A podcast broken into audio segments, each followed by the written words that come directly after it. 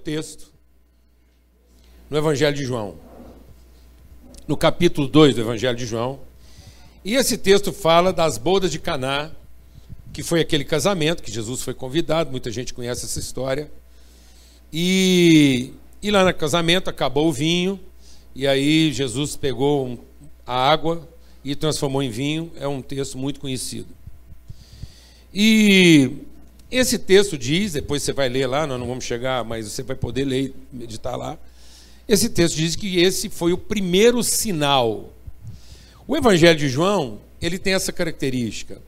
O Evangelho de João, ele não tem caráter histórico. O Evangelho de João não é para historiar. O Evangelho de João é para significar. O Evangelho de João é exatamente para nos arremeter para o invisível, para o subjetivo. Por isso que o Evangelho de João, ele não trata da genealogia humana, e ele não trata das obras, ele não é um registro das obras, como é o Evangelho de Marcos. Então, o Evangelho de Marcos significa o Cristo registrando as obras. Por isso que no Evangelho de Marcos, Jesus já aparece adulto trabalhando. No Evangelho de Mateus, ele significa Cristo na sua genealogia real. Como filho de Davi, leão de Judá, aquele que é a sua autoridade de governo, ordem. E, e o Evangelho de Lucas significa o Cristo na sua humanidade. Por isso que a genealogia vem lá de Adão e fala da sua humanidade, sua gestação, relata a sua infância. Mas o Evangelho de João significa Cristo naquilo que é o seu subjetivo, naquilo que é o invisível, naquilo que talvez possa não ser percebido. Que tendo autoridade sobre todas as coisas, sendo feito homem e trabalhando tudo que ele trabalhou, ele é o filho de Deus. E que, na verdade, nós não herdamos dele, não é o trabalho que ele fez, as obras que ele realizou, e se ele veio tendo autoridade sobre toda a terra, o objetivo de tudo isso era nos transformar a todos também em filhos de Deus. Por isso que o Evangelho diz que ele, sendo filho de Deus e sendo Deus, todos quantos o receberam, receberam também a autoridade e a condição de serem também filhos de Deus. Por isso, o relato do Evangelho de João vai por esse lado do, do, do invisível e de como essa convicção do invisível, do não aparente, vai significar o nosso aparente. Por isso a Bíblia diz que os relatos aqui não são milagres, são sinais. O caráter é muito mais pedagógico, é muito mais para inspirar você na transformação do seu entendimento do que propriamente na expectativa de algum tipo de mudança circunstancial. Para que você não tenha de Jesus a expectativa de que ele vai mudar a sua circunstância, mas você tenha certeza que ele vai transformar seu entendimento a respeito de identidade e propósito. Amém? Por isso são sinais. E esse é o primeiro sinal, as bodas de Caná. E é um texto controvertido. Porque a Bíblia é a mãe das doutrinas. Mas também a Bíblia é a mãe das heresias. Porque não se iluda. Não se iluda. Não é a leitura não é o hábito, não é a rotina, é o espírito, é a transformação do entendimento. Por isso que a palavra de Deus diz que o homem tolo não é o que não ouviu. O homem tolo é o que ouviu. O homem tolo, ele está afeiçoado a ouvir a Bíblia. O homem tolo ouviu a Bíblia, mas ele nunca entendeu aquilo no seu propósito. E o sábio também ouviu e entendeu aquilo no seu propósito. O tolo leu a Bíblia e achou aquilo era para dar poder para ele fazer uma casa. O sábio leu a Bíblia e entendeu aquilo que era o fundamento de tudo aquilo que ele ia fazer. O tolo ouviu a Bíblia e saiu fazendo. O sábio ouviu a palavra de Deus e creu que ela era o fundamento de todas as coisas. Por isso, a desgraça e o êxito têm o que em comum? A Bíblia. Curioso isso, né? A Bíblia está lá na vida do desgraçado e a Bíblia está lá na vida do bem-aventurado. Amém, amados? E esse texto é controverso. Já teve até alguns pregadores que disseram que Jesus nunca fez nada mais inútil do que ter transformado água em vinho numa festa onde não faltou vinho, onde o vinho acabou. Então, ora, Qual o sentido de Jesus ter transformado água em vinho numa festa onde, tendo vinho, ela acabou? Tem gente que até acha que se Jesus tivesse juízo, ele teria chegado numa festa e percebendo que o vinho estava acabando, ele teria reservado a última barrica de vinho e transformado ela em água. Porque numa festa onde o vinho está perto de acabar, o povo não está precisando mais de vinho, está precisando beber água.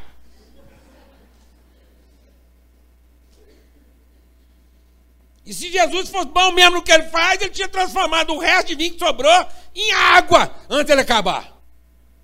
E não pegar o restinho de água que tinha e transformar em mais vinho. Ora. Tá vendo? Estou pregando.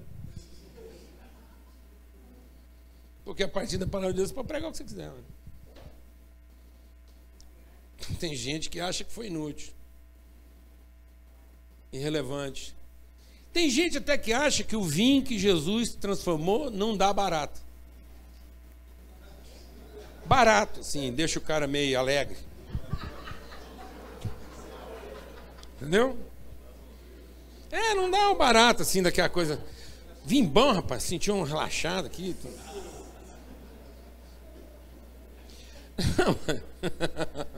ai, ai, ai. Aqui não fala que transformou em suco de uva, não. Jesus transformou água em suco de uva. Tinha suco de uva, mano. Jesus transformou água em quê? Vinho. Sabe o que dizer vinho? É um suco de uva fermentado que dá um barato. Só não dá barato suco de uva e vinagre. Jesus nem transformou em vinagre, nem suco de uva, ele transformou em vinho. E aliás, Paulo escreve: Não vos embriagueis com vinho. E o salmo diz que Deus é quem dá o pão que alimenta, o vinho que dá barato e o óleo que faz reluzir o rosto. Porque lá no livro de Salmo diz que o vinho que Deus dá traz alegria. Olha, o que é alegria? Você tomou um vinho. Agora tem gente que gosta tanto do barato, que embriaga com vinho, fica doido. Então não tem conversa não, amados. Amém? Então eu vou ler o texto e vou pregar uma mensagem. Mas pelo amor de Deus, não saia quando eu terminar de pregar a primeira mensagem. Porque eu quero só pregar a primeira mensagem dizendo para você que você pode usar a Bíblia para fazer o que você quiser. E o fato de você estar lendo a Bíblia e pregando ela não quer dizer que você está cumprindo o seu propósito, nem que você alcançou o seu propósito na vida. Porque a letra mata. A letra pela letra mata. Então, aqui no Evangelho de João, no capítulo 2, diz assim: três dias depois, houve um casamento em Caná da Galileia, e achando-se ali a mãe de Jesus, Jesus também foi convidado com os seus discípulos para o casamento. Tendo acabado o vinho, a mãe de Jesus lhe disse: Eles não têm mais vinho. Mas Jesus lhes disse: Mulher, ó, presta atenção que Jesus está falando com a Santa Maria. Ele disse assim: Mulher, o que, que eu tenho com você? O que, que eu tenho contigo? Não chegou a minha hora. Então, Maria disse aos empregados: Façam tudo o que ele vos disser. Ponto. Li o texto. O texto da Bíblia você pode parar ele onde você quiser. Você pode ler um versículo, você pode ler o capítulo inteiro, pode ler o livro, pode ler a Bíblia toda. E não vai fazer muita diferença, não. Você lê um versículo, você lê um capítulo, eu quiser, depois você também pode pregar o que você quiser. Então, agora, baseado no texto que eu acabei de ler, vou pregar a seguinte mensagem: Cinco passos para uma vida tranquila.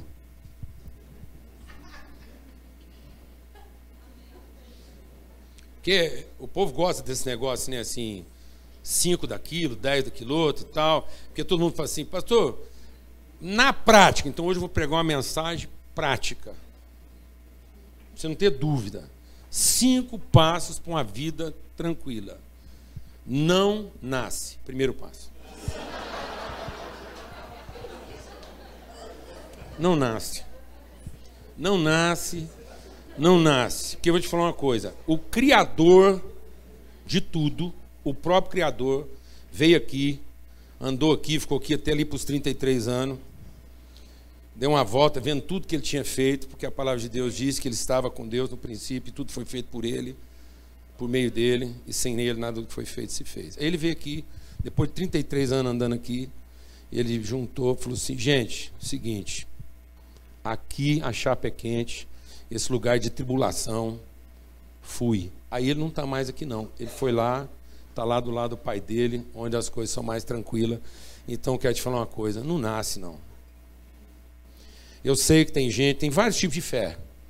E muitas dessas fé, todo, qual é o tipo de fé, passa pela Bíblia. Então, tem gente que crê que dá para vir aqui mais de uma vez. Vem, volta, vem, volta. Não sei qual é a sua fé.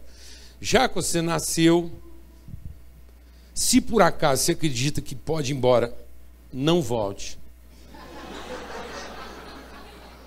Não volte. Fica lá por onde você foi mesmo. Não sei se você foi para cima, se você foi para baixo, mas fica por lá. Lá é tudo muito mais tranquilo. Lá, anjo e demônio é tudo certinho. Você sabe o que é anjo, você sabe o que é demônio. Aqui é meio bagunçado, porque quando você acha que é anjo, pode ser demônio. Quando você acha que é demônio, pode ser anjo. Jesus apareceu de meio madrugada, sem avisar, o povo achou que era demônio. Aí o Satanás tem hora que aparece, o povo acha que é anjo. Então aqui é muito complicado, fica por lá mesmo. Não nasce. Primeiro passo. Segundo passo.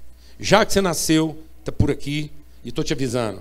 Se você acha que vai embora e vai voltar, não volte. Mas se você está aqui, não teve escolha, você já pulou o primeiro passo, nasceu, não case. Segundo passo, você quer ter uma vida tranquila, não case, porque a chance de piorar é muito grande. Então, explico uma coisa: sozinho já vai ser problemático, casado é quase certeza que os problemas vão aumentar, não vão diminuir. Porque é uma pessoa com problema juntando com outra pessoa com problema. Então é o seguinte, amado, isso é duas contas que não fecha. É dois passivos. É um abismo de cá, outro abismo de cá. É duas pessoas que o melhor era nem ter nascido, ainda vai casar. Pelo amor de Deus, vai pescar, irmão. Vai pescar. Vai fazer qualquer outra coisa. Vai dormir debaixo da sombra. Vira andarilho. Faz qualquer negócio. Mas não casa. Segundo passo. Terceiro passo. Se você casou, não comemora. Pelo amor de Deus. Se você tiver que comemorar, deixa para comemorar no fim. Depois de você enterrar o parceiro, ter certeza que funcionou tudo bem, que deu certo, você comemora. Mas comemorar por antecipação é lascado, porque pode ser que no meio da sua comemoração, no começo, pelo amor de Deus, comemorar na lua de mel, quanta incerteza!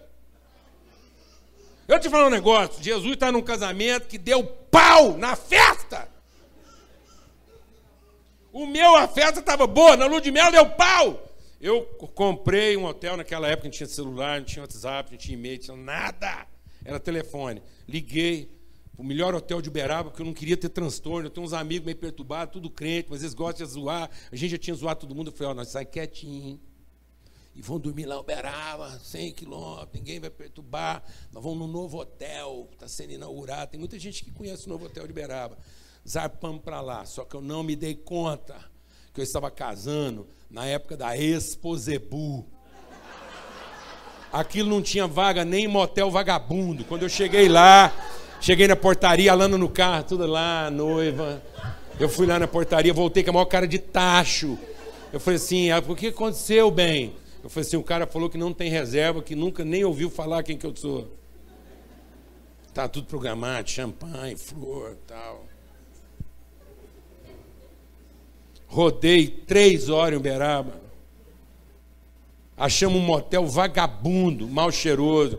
Eu olhei no olho da Lana e falei assim: faz o seguinte, você dorme para um lado, eu durmo para o outro, a gente não fala nada, amanhã a gente acorda e começa tudo de novo, porque qualquer coisa aqui vai lascar. Então, eu te falar uma coisa: não comemora. Deixa para comemorar depois acabou tudo, você já despachou a pessoa de volta. Você fala, gente, eu queria fazer uma festa, deu tudo certo, acabou. Maravilha. Quarto passo. Se comemorar, convida ninguém não. Só você e ela, um ou dois convidados máximo. Convida não, porque se der pau, o constrangimento é grande. Sozinho, só você e ela já vai ser constrangedor. Estava só eu e ela na Uberaba. Já foi muito constrangedor. Eu imagino se tivesse mais umas 100 pessoas comigo, todo mundo. Ela já olhou para mim pensando assim: será que esse cara reservou esse trem mesmo? Ou eu estou casando com um homem bagunçado que só vai me pôr enlatada. Segunda chance era maior. Porque apesar de eu ter sido organizado, eu quase que só pus essa mulher enlatada muitas vezes. Convida não. Porque só com quem está tendo problema já é constrangedor demais. Se tiver mais alguém. Porque eu vou te falar uma coisa, amados.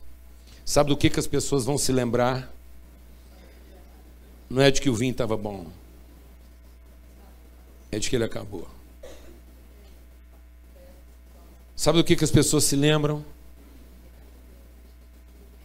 Sabe que no fim, o que, que elas são testemunhas? Não é de quantas vezes você foi organizado, de quantas vezes deu certo.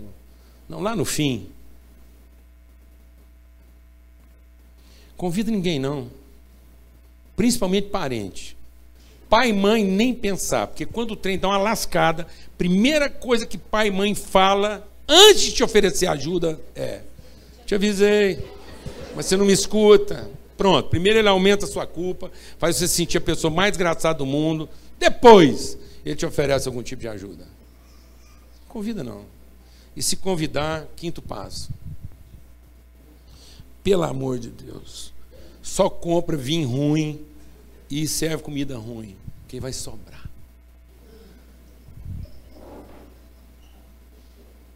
Porque se você comemorar e convidar muita gente para comemoração e servir vinho bom, vai acabar. Ele vai beber tudo, não vai sobrar nada não. Mas se você escolher um vinho ruim, vai sobrar.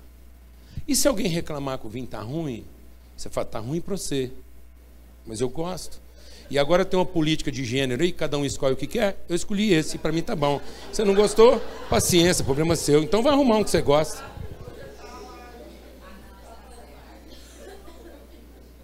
Igual ficou fácil. Quinto passo. Eu gosto muito de piquia, mano. Eu já gostava de piqui em Minas. Travessei o Paranaíba, gostei dobrado. Se a coisa que eu tenho mais prazer em relação ao piqui, agora mais até do que comer piqui, é conversar com um paulista. Ou um carioca. Vira para mim e fala assim: Não sei o que vocês gostam de piqui. Eu falo, um dos motivos que eu gosto tanto é que você não gosta. Porque se você gostasse, não sobrava piqui para nós. Você pensa o estado de São Paulo resolver gostar de piqui, amado? Quanto que não estava o quilo de piqui? Coisa mais boa do mundo é quando um paulista vira para mim e fala que não gosta de piqui, ué. Você pensa se só a cidade de São Paulo resolvesse comer piqui? Acabava o piqui do Goiás, ué. Eu gosto de piqui. E gosto tanto de piqui que gosto de todo paulista que não gosta de piqui, ué. Amém, irmão? Glória a Deus. Então só compra vinho que ninguém gosta, comida que ninguém gosta. Aprende a gostar de vinho que não presta. Porque aí você chama o cara, serve um vinho que você gosta, você não gostou, sobra mais para você, ué. E você não vai passar o mico de não ter acabado. Beleza? Cinco passos para viver uma vida tranquila. Preguei a Bíblia. Agora vou pregar a Bíblia. De novo. Irmão, já que você está aqui e ninguém perguntou que você queria nascer, creia que quem te colocou aqui é o seu Pai para um propósito. E creia que você tendo nascido, case. Case, trabalhe, arruma amigo, porque Jesus está aqui, como Filho de Deus. E mesmo Jesus tendo se traído por todos os seus amigos, mesmo Jesus tendo casado com uma mulher que é canseira, e Jesus sendo Deus, tendo que trabalhar tanto, e não ser reconhecido na maioria das vezes pelo trabalho que ele faz. Ele casou, ele arrumou um amigo e saiu para trabalhar. Então vou te falar uma coisa: trabalhe mesmo que você não vai ser reconhecido por todo o seu trabalho. Arrume amigos, mesmo que ao fim você possa ser traído pela maioria deles. E se case. mesmo sabendo que talvez seu casamento vai te matar, em vez de se salvar. Porque Jesus arrumou uma mulher que teve que dar a vida por ela. Arrumou amigos e foi traído por eles quando ele mais precisava. E tendo trabalhado muito, nem sempre foi reconhecido à altura pelo trabalho que fez. E ele veio aqui para te dizer o seguinte: não se iluda, achando que se você fez a coisa certa, você não vai ter um casamento difícil, você vai ter amigos bons e seu trabalho vai ser mais fácil. Porque Jesus está aqui para provar para nós, e esse era o sinal, que mesmo ele não tendo feito nada de errado, mesmo ele nunca tendo enganado alguém, mesmo ele tendo sido instruído por Deus para escolher a mulher com quem ele ia casar, a vida dele é problema, é difícil. Então, mesmo estando presente, o vinho acaba. Você pode enfrentar um problema constrangedor na largada. Você não precisa nem esperar muito tempo para começar a enfrentar um problema que pode te colocar no maior desconstrangimento. E ele está presente. Então vai para a vida. Vai cumprir o seu propósito. Casa. Não deu conta de casar? Arruma amigo. É tanto problema quanto casamento. Você. Se você não quiser conhecer misericórdia de Deus no casamento, arruma amigo, porque os dois vai trazer demanda para você e vai, você vai ter que amar, ter paciência, longanimidade, do mesmo jeito. E vai trabalhar, irmão. Mas não fique escolhendo só trabalho bom para fazer, não. Porque você pode escolher o trabalho que for, que paga bem, paga mal. Aliás, eu vou falar uma coisa: quanto melhor o trabalho pagar, melhor, pior, mais perigoso ele é. Porque se fica acostumado a ganhar muito ou que ganha pouco, você não quer trabalhar mais.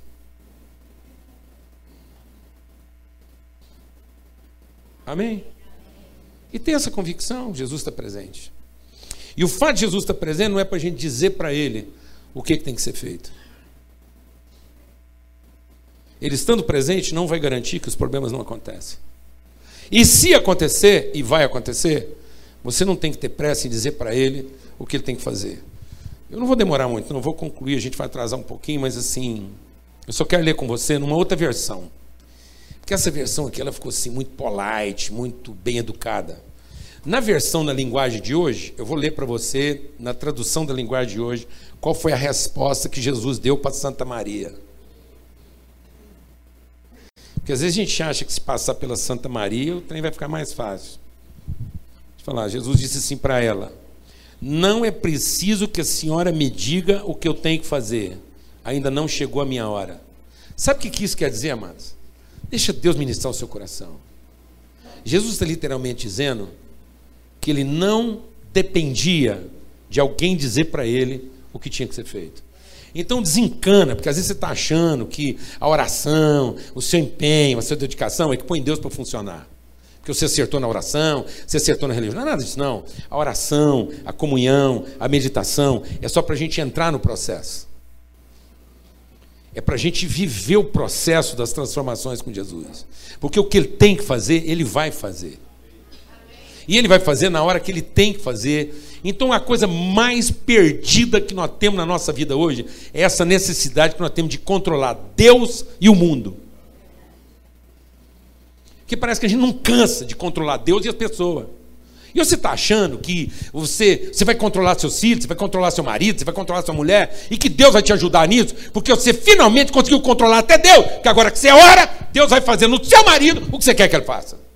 Que agora pronto, você tem o um controle de Deus, né? você acertou na religião, Deus não aguenta uma reza sua. Então agora o trem vai ficar bom. Então vou te falar uma coisa. Ele vai fazer o que ele tem que fazer. Porque nenhum dos planos dele pode ser frustrado. Sabe o que, que eu acho? Eu acho que no fim Jesus faria. Porque o centro dessa história, o sinal não era de Maria. O sinal era de Jesus. E era o primeiro sinal. Se é o primeiro, é ali que começava. E Deus não é um Deus que não começa pelo começo. Então Deus não ia pular a primeira parte. Deus nunca ia começar no segundo capítulo. Então quem escolheu aquele momento? Quem escolheu aquele momento, amados? Quem pôs Jesus ali, amados? Quem estava orientando Jesus ao que fazer, amados? E aí Maria se tocou e mudou o discurso. Falou, gente, o negócio é o seguinte: o negócio não é ficar falando para ele o que, que, ele tem que fazer. O negócio é escutar dele o que, que nós temos que fazer.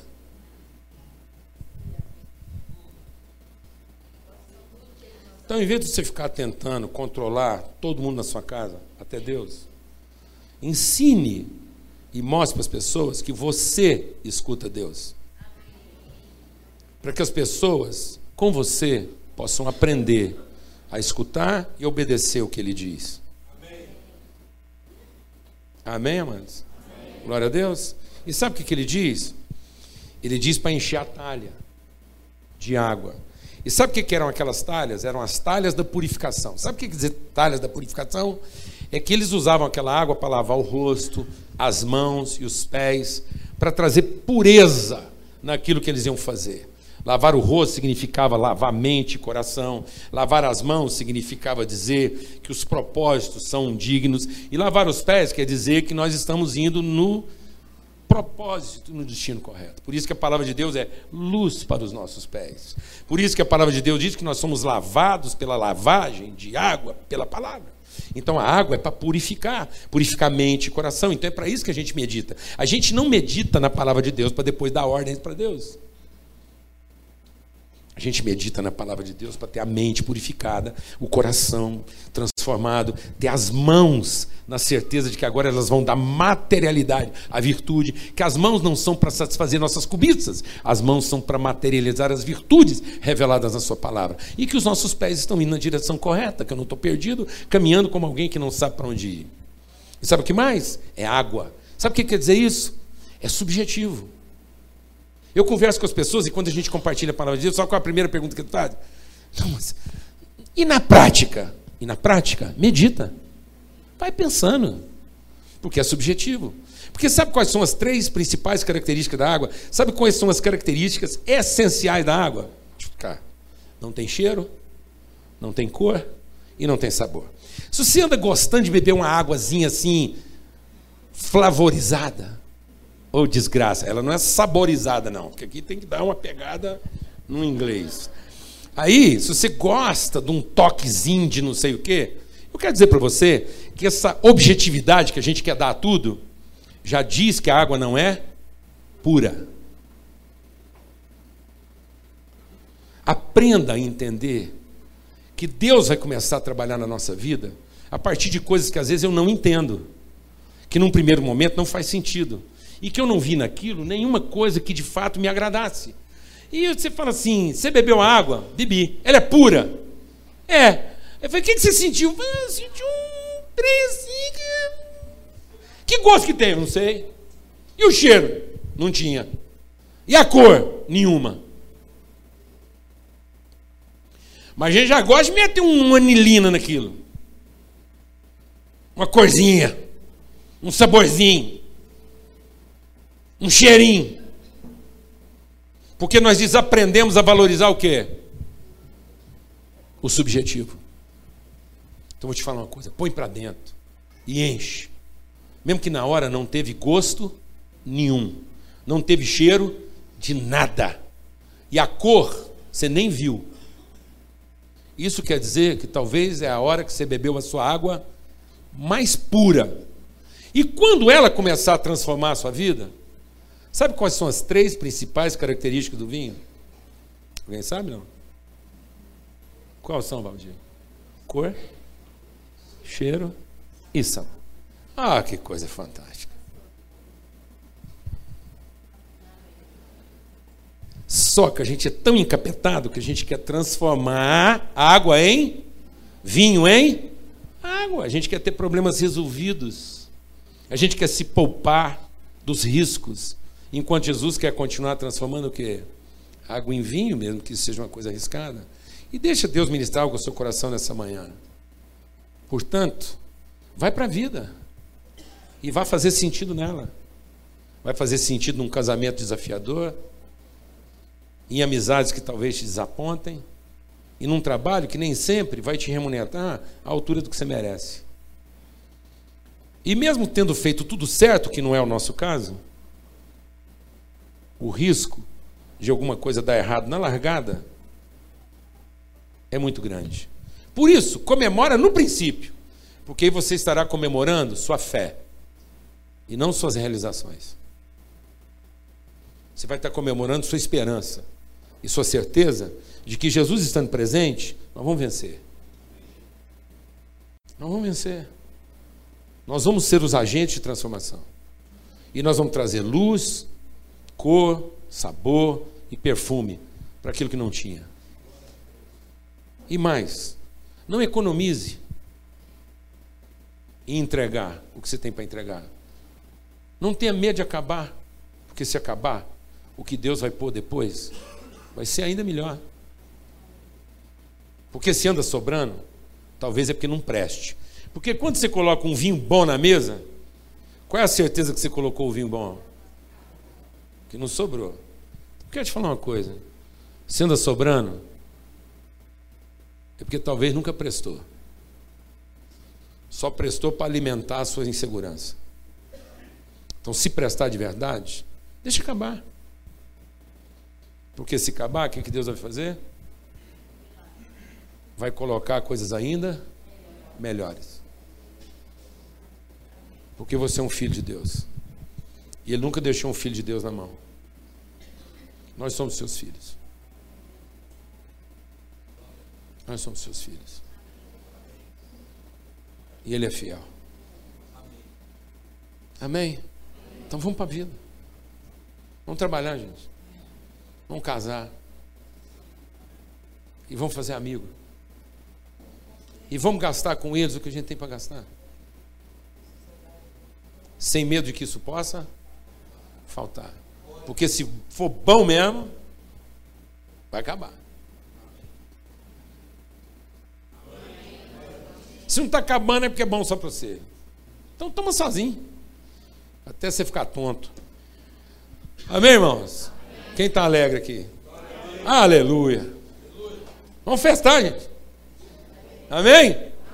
E vamos festar no começo, porque a vitória que vence o mundo é a nossa fé. Aleluia. Vamos ter uma palavra de oração. Pai, muito obrigado pelo teu amor. Porque hoje é um dia de angústia, muita angústia. Mas é um dia de celebração. Porque nesse dia de angústia a gente pode encher o nosso coração com a tua palavra. E essa palavra vai lavar nossa mente, vai lavar nossa alma, vai purificar nossas mãos e vai orientar os nossos pés. E nós vamos experimentar aquilo que é o perfeito do Senhor na nossa vida. O Senhor não nos poupa, mas o Senhor também não nos abandona. E o Senhor nos dá a vitória. Por isso que sendo esse mundo um mundo de tribulação, o Senhor nos deixou a sua paz. E deixou conosco o mesmo espírito que estava em Jesus. O Espírito que estava nele, agora está em nós. E nós somos aqueles que podem transformar essas realidades. O mundo está em escravidão, à espera de que os filhos de Deus se revelem. Que todos nós sejamos batizados nessa manhã no amor do Pai, na graça do Filho e na comunhão do Espírito Santo. Amém e amém. Vamos em paz, amados. E você escolhe qual dessas duas mensagens que a gente pregou hoje você vai colocar em prática, tá bom?